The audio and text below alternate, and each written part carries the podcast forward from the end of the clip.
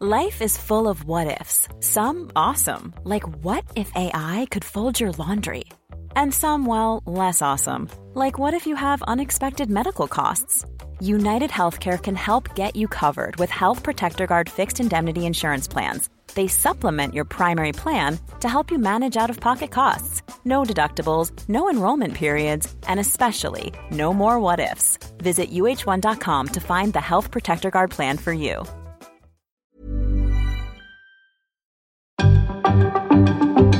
Table Today mit Michael Bröker und Helene Bubrowski.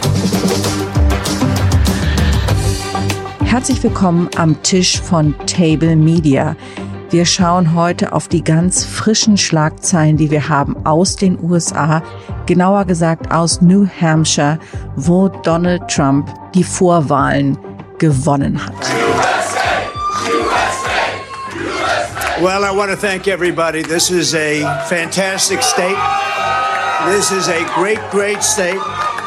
You know, we won New Hampshire three times now, three. Ist das Rennen der Amerikaner damit gelaufen? Das analysieren wir gleich zu Beginn. In Deutschland jagt eine Negativschlagzeile über die Wirtschaft die andere. Und da ist es sehr gut, dass heute der Bundeswirtschaftsminister Robert Habeck an unserem Tisch Platz nimmt. Wir sprechen mit ihm über die Zukunft des Landes. Und am Ende haben wir noch eine schöne Nachricht für alle Menschen, die gerne in die Schule gegangen sind und auch für diejenigen, die froh sind, dass die Schulzeit vorüber ist. Ich bin Helene Bobrowski und an meiner Seite wie jeden Tag Michael Bröker. Guten Tag, Michael.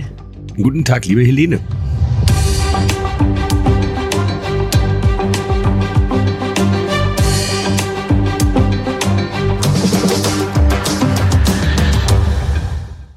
Die großen Fernsehsender in den Vereinigten Staaten haben gerade eben um kurz nach fünf Uhr ihre Prognosen veröffentlicht. Und es ist ganz klar, Donald Trump liegt vorne in New Hampshire.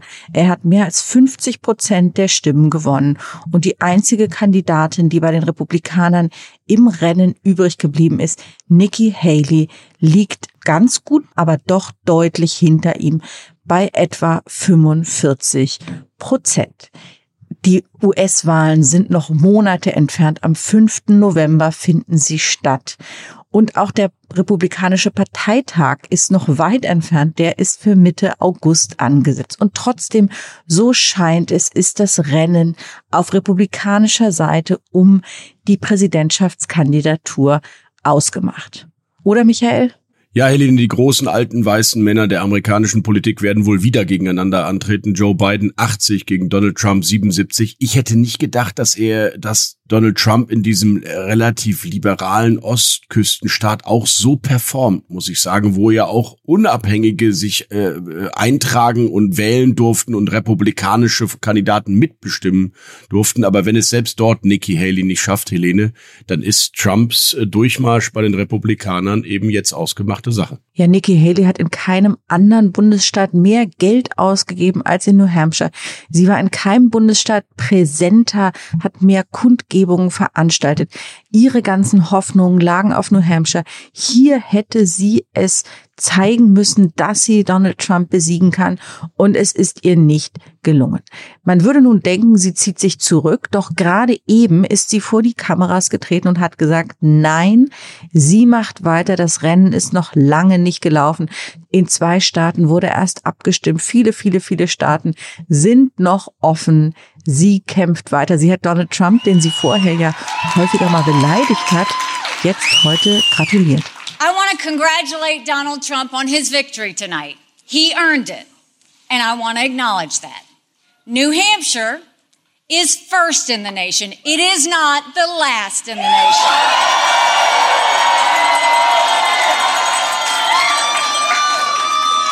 This race is far from over. There are dozens of states left to go. Ja, ich bin mir trotzdem noch nicht so ganz sicher, ob sie den Super Tuesday im Februar, wo gleich in mehreren Bundesstaaten äh, die Vorwahlen stattfinden, noch erreicht. Es hängt ja wie immer in den amerikanischen Wahlkämpfen und das ist eigentlich auch traurig von den äh, Spendern, den zentralen Geldgebern ab, zum Beispiel der Koch Family, äh, die ja ähm, Nikki Haley unterstützen. Wenn die ihre Gelder abziehen in den nächsten Wochen, hat sich das Thema erledigt. Ich könnte mir auch vorstellen, dass Donald Trump versucht, sie ins Boot zu holen als mögliche Vizekandidatin, um die Republikaner zu uniten, wie er gesagt hat. Äh, Schritt für Schritt werde die Republikanische äh, Partei jetzt vereint, hat er in seinen ersten Statements ja gestern Abend gesagt. Also ich bin mir noch nicht so sicher, ob, ob sie überhaupt noch im mhm. Rennen bleibt. Ja, wobei die Frage wirklich ist, Donald Trump ist ja einer, der ähm, mit Konflikten in der Vergangenheit schlecht umgehen kann, alles sehr persönlich nimmt, zurückschlägt. Und Nikki Haley hat ja schon ein paar Dinge gegen ihn rausgehauen, indem sie sich immer wieder über ihn lustig macht, sagt, er sei mental eben nicht mehr auf der Höhe, äh, dann ihn zitiert mit Dingen, die tatsächlich, wo er sich geirrt hat, zum Beispiel, dass er gegen Obama Wahlkampf gemacht habe und anderes und dann ihn wirklich in ein Licht stellt, äh, nicht nur, dass sie in manchen Punkten liberaler ist, darüber können wir vielleicht auch noch gleich sprechen, sondern eben auch, dass er ich sage es jetzt in meinen Worten, eine Art seniler alter Typ ist, dem man dieses Land nicht anvertrauen darf. Ich fand trotzdem, dass sie im Wahlkampf in den letzten Tagen und Wochen immer dieses Chaos, das angeblich Donald Trump hinterlässt, so thematisiert und gar nicht die große Gefahr auch für die Demokratie und, und seine Ansichten, dass sie vielleicht am Ende gar nicht gut sind für Amerika, was er da sofort. Irgendwie kam mir das mit dem Chaos und die alten Männer argumentativ ein bisschen zu schwachbrüstig daher in den letzten Wochen. Aber ich bin kein Experte, ich wundere mich nur, dass selbst so eine Frau, die ja auch eine Konservative ist, also die hat an, Ansichten, da würde man hier in Deutschland sagen, scharf rechts. Ja, es ist ja auch ein Missverständnis, so zu tun, als wäre Nikki Haley irgendwie eine liberale Kandidatin. Sie war in den Jahren von Donald Trumps Präsidentschaft, stand sie an seiner Seite als seine UN-Botschafterin, hat viele seiner Ansichten unterstützt, hat sich erst beim Sturm aufs Kapitol am 6. Januar 2021 von ihm abgegrenzt und ist jetzt in einigen Punkten anders akzentuiert, aber etwa in der Migrationsfrage auch wirklich stramm rechts. Ja, einer, Helene, der äh, nicht nur Nikki Haley, sondern vor allem Donald Trump und Joe Biden in den vergangenen Jahren sehr eng beobachtet hat, ist der Amerika-Experte von Table Today. Michael Wertz, Philosoph, Senior Fellow des Center for American Progress, Berater der Münchner Sicherheitskonferenz und seit 20 Jahren lebt dieser Mann in Washington. Kaum einer kann uns besser erklären, was da gestern Nacht los war. Einen schönen guten Tag, Michael Wertz. Schönen guten Tag, Herr Brücker. Trump, nach allem, was wir heute Morgen wissen, liegt mit knapp 55 Prozent vor Nikki Haley und gewinnt damit New Hampshire. War's das für Donald Trump? Ja, das sieht so aus, als ob er die Vorwahlen in der Republikanischen Partei für sich äh, okkupiert hat. Ähm, man muss natürlich auch sehen, dass New Hampshire ein kleiner Bundesstaat ist. Dort lebt nur etwa ein halbes Prozent der amerikanischen Bevölkerung. Aber es ist trotzdem wichtig für ihn gewesen, dass er sich dort durchsetzen konnte. Wichtiger noch ist, dass seine Mitbewerberin Nikki Haley, die ehemalige Gouverneurin von South Carolina, in ihren eigenen Bundesstaat, in dem am 24. Februar die republikanischen Vorwahlen stattfinden, mit fast 30 Prozent hinter Donald Trump liegt. Also man kann davon ausgehen, dass Donald Trump hier seine Kandidatur gesichert hat und als äh, republikanischer Präsidentschaftskandidat ins Rennen im November gehen wird. Das heißt, Sie rechnen damit, dass Nikki Haley den Super Tuesday gar nicht mehr erreicht oder bleibt sie im Rennen? Das ist äh, unwahrscheinlich, dass sie den Super Tuesday Anfang März noch erreicht. Das ist ein Tag, an dem 13 Bundesstaaten wählen und die Entscheidung endgültig fallen wird. Sie hat sich heute Abend noch einmal sehr optimistisch und siegesgewiss gegeben, aber das ist äh, illusorisch angesichts der Zahlen, die wir sehen in den äh, folgenden äh, Vorwahlen, die in den äh, nächsten zwei Wochen anstehen. Worauf führen Sie diesen Erfolg von Donald Trump zurück nach all dem, was gerade juristisch gegen ihn läuft? Nach allem, was auch Joe Biden ihm vorwirft und die linksliberalen Medien in Amerika an Lügen und Halbwahrheiten rauskramen, warum ist dieser Mann offenbar unbezwingbar? Es gibt hier verschiedene Ebenen. Zum einen, was den konkreten Punkt betrifft, den Sie ansprechen, die 91 Strafverfahren und Anklagepunkte, die gegen ihn laufen im Moment. Das hat im Vorwahlkampf kaum verfangen, vor allem weil seine innerparteilichen Gegnerinnen und Gegner über diese Strafverfahren, die gegen Donald Trump anhängig sind, nicht gesprochen haben, sondern stillschweigend oder auch explizit gesagt haben, dass es in der Tat eine Verschwörung der demokratischen Regierung, des demokratischen Justizministeriums und Donald Trump hat das heute Abend auch in seiner Siegesrede sofort genutzt und gesagt, jeder Republikaner würde verfolgt werden von dieser demokratischen Partei. Und der zweite Punkt ist, dass sehr viele Wählerinnen und Wähler offensichtlich seit 2016 ähm, gegenüber Donald Trump und von Donald Trump desensibilisiert worden sind und dass er in gewisser Weise eine unscharfe Silhouette ist, in der sich feste Vorstellungen vieler Amerikaner spiegeln, die völlig unabhängig sind vom Verhalten und auch von den Aussagen des Kandidaten. Wir erleben hier eine sehr merkwürdige Situation, in der viele Amerikanerinnen und Amerikaner vielleicht sogar gegen ihre eigentlichen politischen Ausrichtungen und Instinkte sich äh, doch hinter Donald Trump formieren und ihn zum unumstrittenen Kandidaten der Republikanischen Partei machen. Also ich fasse zusammen, Sie sagen, Trump hat die Vorwahlen bei den Republikanern im Sack, allerdings die Präsidentschaftswahlen noch lange nicht gewonnen. Trotzdem die Frage an einen der führenden Deutschen in Washington, die überhaupt Drähte zu den Republikanern, zur Republikanischen Partei haben. Ist die Bundesregierung, sind deutsche Politiker auf Trump vorbereitet? Fragen die bei Ihnen nach? Müssen sie Gespräche vermitteln? Wollen die wissen, wie die Republikaner, vor allem die Trump-Republikaner ticken und was da eventuell auf sie zukommt? Äh, das ist der Fall, aber ich halte das auch in gewisser Weise für einen Fehler, weil sich hier die deutsche und auch die europäische Diplomatie und Politik auf die Vergangenheit und nicht auf die Zukunft der amerikanischen Politik richtet. Die Illusion zu glauben, dass man in einer Trump-Regierung, weil man die eine oder andere Person kennt und mit denen mal geredet hat, wirklich Einfluss geltend machen kann, das ist eben das, eine Illusion. Das war auch schon in der ersten Trump-Administration so. Viel wichtiger wäre es hier zu zeigen, dass man mit den dramatischen demografischen Veränderungen gegenüber neuen politischen und sozialen Gruppen, die eben nicht diese starke Europa-Affinität haben, wie ältere amerikanische Generationen, bereit ist, das politische Geschäft aufzunehmen. Das passiert viel zu wenig. Und dieses Hinterherlaufen hinter Republikanern, von denen man glaubt, sie hätten dann auf Donald Trump irgendeinen Einfluss, ich glaube, das ist naiv und auch letztlich politisch nicht im aufgeklärten Interesse weder Europas noch der Bundesrepublik Deutschland. Vielen Dank, Herr Wertz, für diese frische und fundierte Analyse am Morgen direkt aus Washington. Wir hören uns an dieser Stelle sicherlich noch einmal. Vielen Dank und einen guten Tag in Washington. Alles Gute nach Deutschland, Herr Brücker.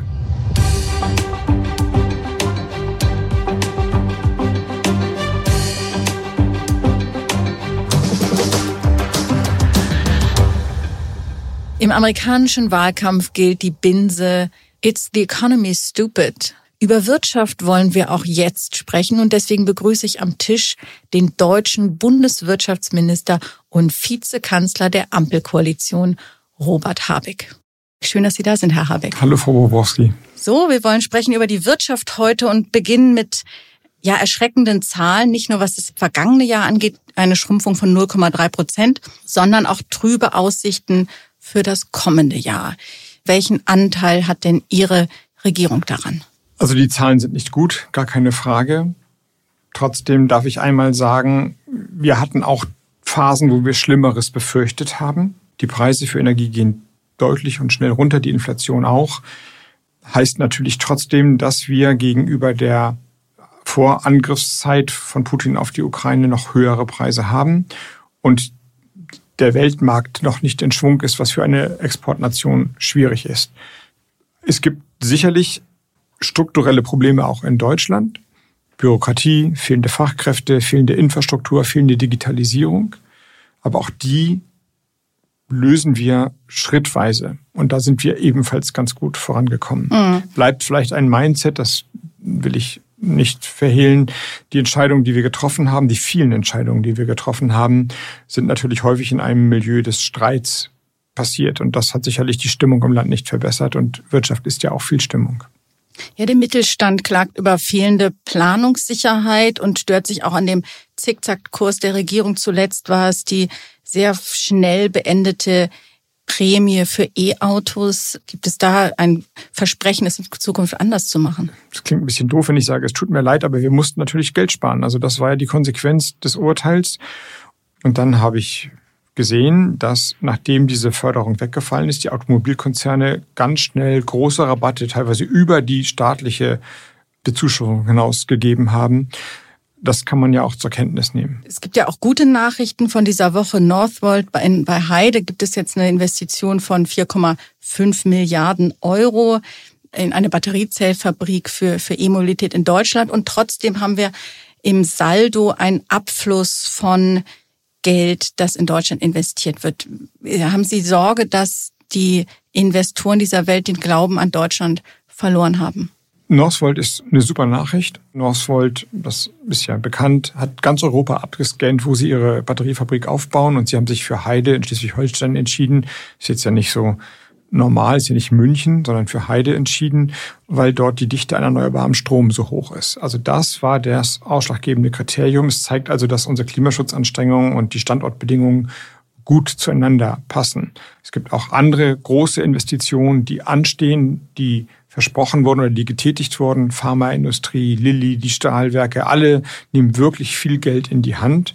Und wir sehen, dass auch der Ausbau der Erneuerbaren zu Wertschöpfung führt. Der Anstieg der Erneuerbaren im letzten Jahr hat zu 50.000 mehr Jobs in dem Bereich geführt. Trotzdem müssen wir besser werden. Ich will mich nicht freisprechen oder die Ampel nicht freisprechen, aber die Fachkräftelücke oder dass die Stromnetze nicht ausgebaut sind, das ist ja jetzt kein Phänomen des Jahres 23. Das muss besser werden und am Ende muss auch es gelingen, und da wiederum haben wir eine originäre Verantwortung, mit einer anderen Haltung in die Probleme reinzugehen. Also dieses, ja, jetzt läuft ja gerade die Handball-EM in Deutschland und entweder geht man auf den Platz und sagt, wir wollen hier nicht verlieren oder wir werden das Spiel gewinnen. Und das ist nicht das Gleiche. Und man muss auch gewinnen wollen, das müssen wir als Politik vorleben.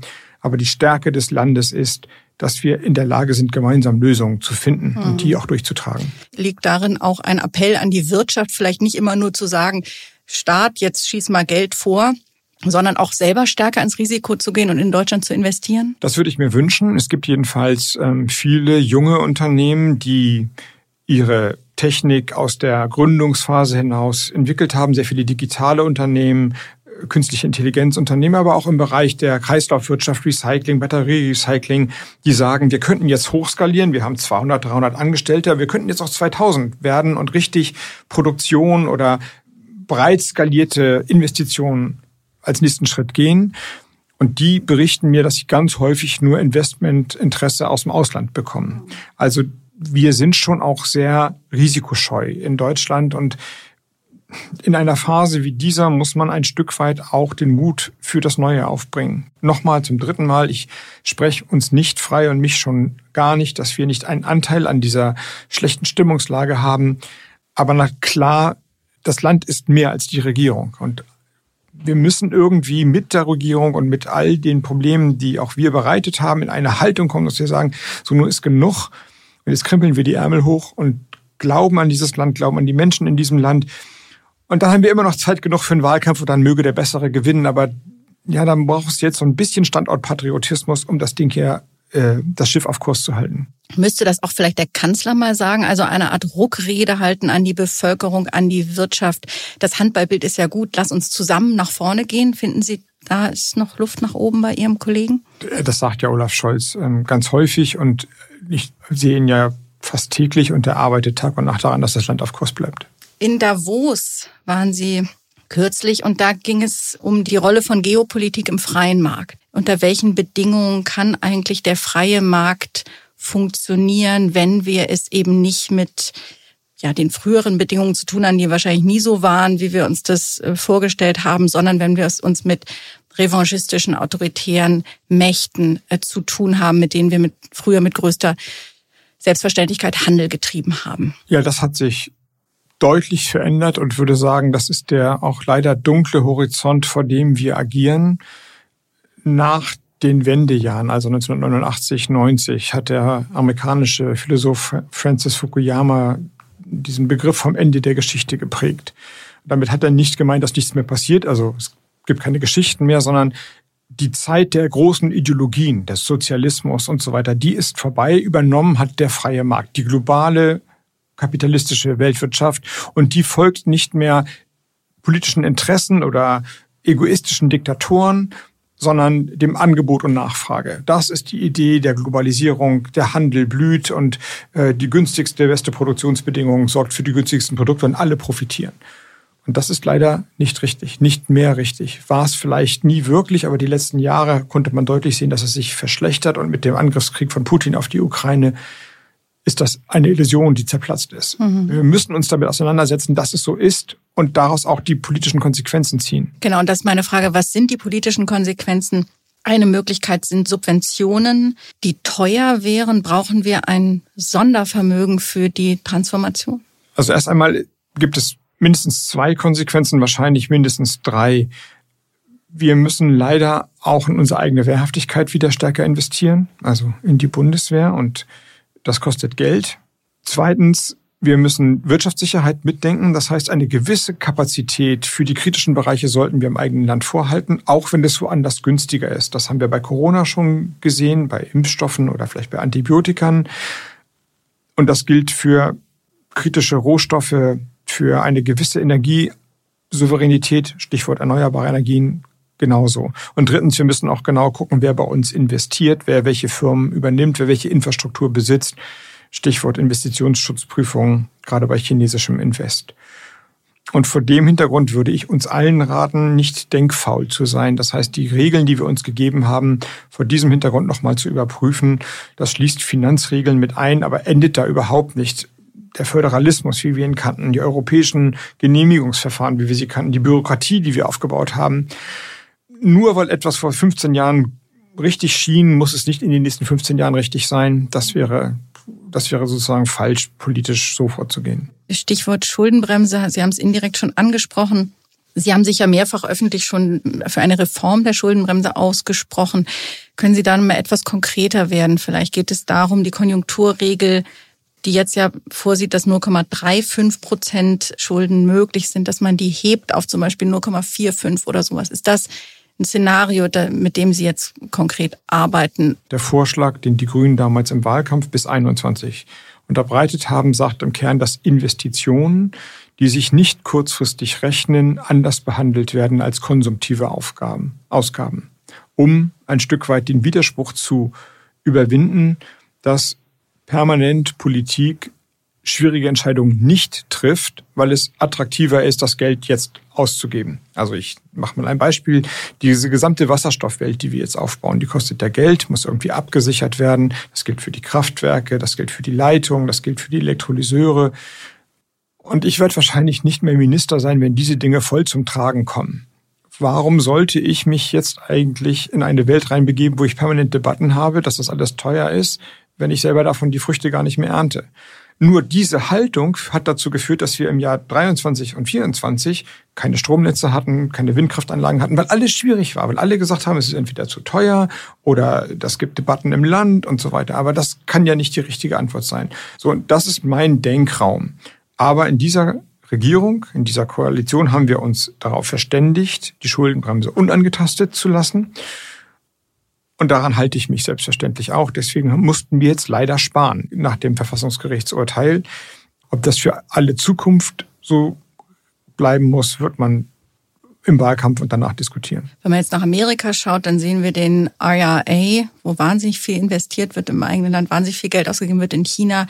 Ähnlich, das könnte man natürlich einerseits sagen, das zeigt uns, auch Deutschland, auch Europa muss Geld ausgeben. Andererseits kommen wir dann doch in einen Subventionswettlauf hinein, dass jeder seine eigene Wirtschaft subventioniert. Das kann ja auch nicht die Lösung sein, oder? Also ist es wirklich das Geld am Ende? Nicht nur, aber sicherlich auch. Also das ist jetzt ja sehr konkret. Northvolt zum Beispiel, über die wir gerade gesprochen haben, haben zu Beginn der Legislatur, also vor zwei Jahren, mir schon gesagt, wir wollen nach Heide. Dann haben sie nach einem halben Jahr gesagt, oder nach einem Dreivierteljahr gesagt, wir wollen doch nicht mehr nach Heide, wir gehen in die USA, weil die uns mehr Geld bieten.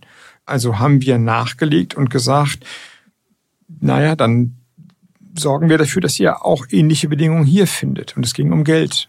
Das ist nichts, worauf ich stolz bin. Das ist, die haben schon recht, das ist schon das klassische Beispiel für einen Subventionswettlauf.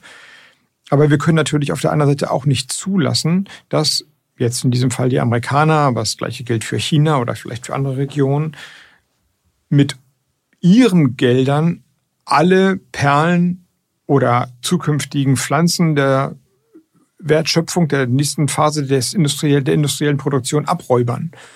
Ich würde es mir anders wünschen und ich glaube auch, dass dieser Subventionswettlauf einfach nicht gesund ist. Das werden auch die Amerikaner nicht, äh, auch nicht anders sehen. Andererseits will man auch nicht daneben stehen und zugucken und Winke, Winke sagen, wenn die Industrie weggeht. Und deswegen, glaube ich, müssen wir uns dem stellen. Immerhin zeigt das Beispiel Northvolt, dass wir mithalten können, noch in dem ja. Wettlauf. Also reihenweise, ja wenn wir uns. Mut machen wollen, ich kann gar nicht alles aufzählen, aber die umstrittene und viel diskutierte Halbleiterindustrie ist eine Schlüsselindustrie der Zukunft. Und wo geht sie hin? Nach Deutschland.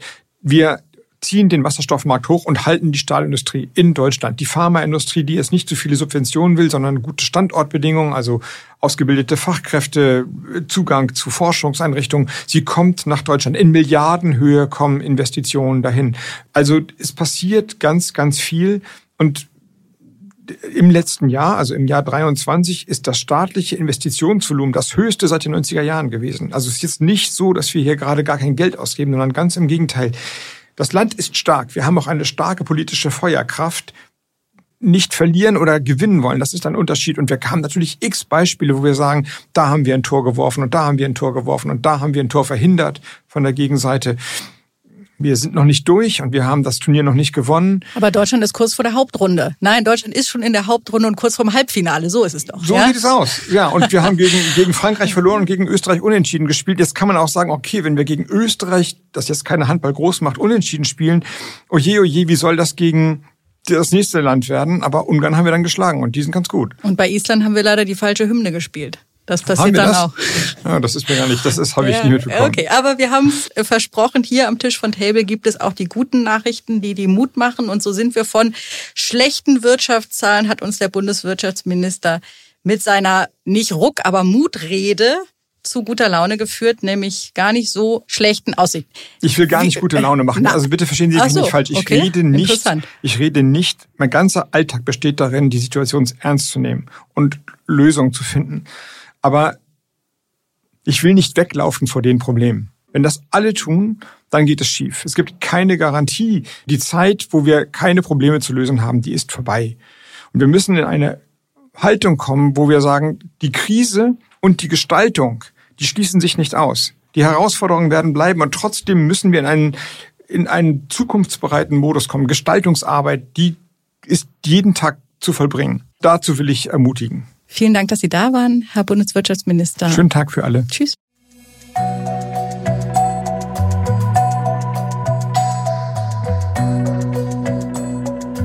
Und nun gibt es wie immer noch etwas Kleines, Süßes zum Schluss, unser Nachtisch.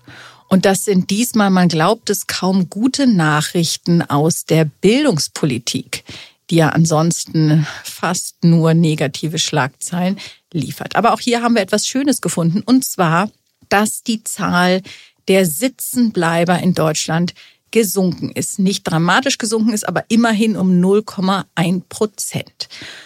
Im vergangenen Jahr sind 150.000 Schülerinnen und Schüler in Deutschland sitzen geblieben, wobei die Prozentzahl sehr variiert. Die höchste Quote ist in Bayern mit 4,1 Prozent, die niedrigste erstaunlicherweise in Berlin mit 1 Prozent. Was das konkret zu bedeuten hat, erklären ganz genau die Kolleginnen und Kollegen des Bildung Table, der heute erschienen ist und den Sie, wenn Sie ihn noch nicht haben, gerne auf unserer Internetseite table.media anschauen können.